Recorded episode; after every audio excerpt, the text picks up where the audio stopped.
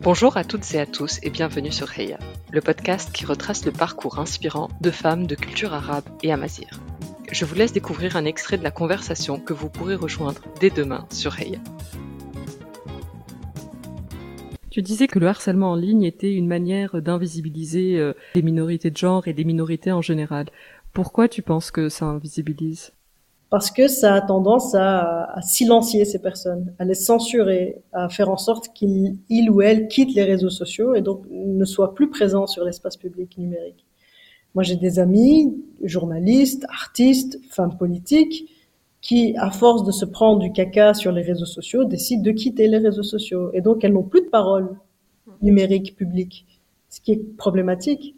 Et ça, ça doit vraiment, je l'ai dit, nous, nous, questionner sur comment on protège les minorités de genre ou autre dans, dans l'espace public et dans l'espace aussi, euh, dans les sphères plus politiques.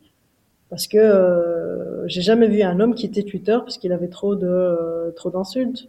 C'est peut-être arrivé, hein, j'en sais rien, mais moi j'ai pas d'exemple en tête. Pourtant, par contre, des femmes politiques ou artistes ou journalistes qui ont quitté, je peux t'en citer cinq en deux secondes dans ce sens-là que je dis invisibiliser parce que ça, moi-même, à force de me prendre de, des insultes sur les réseaux sociaux, je me pose la question quand j'ai envie de poster une chouette photo ou une chouette story ou quoi, je me dis ah, est-ce que je dois voilà, qu'est-ce qu'est-ce qu'ils vont pouvoir en faire encore?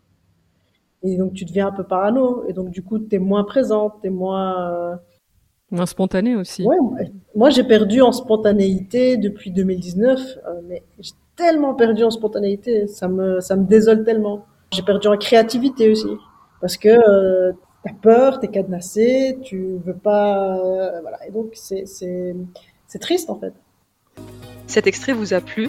Pensez à vous abonner au podcast sur votre plateforme d'écoute et activer la cloche pour être prévenu dès que l'épisode est en ligne.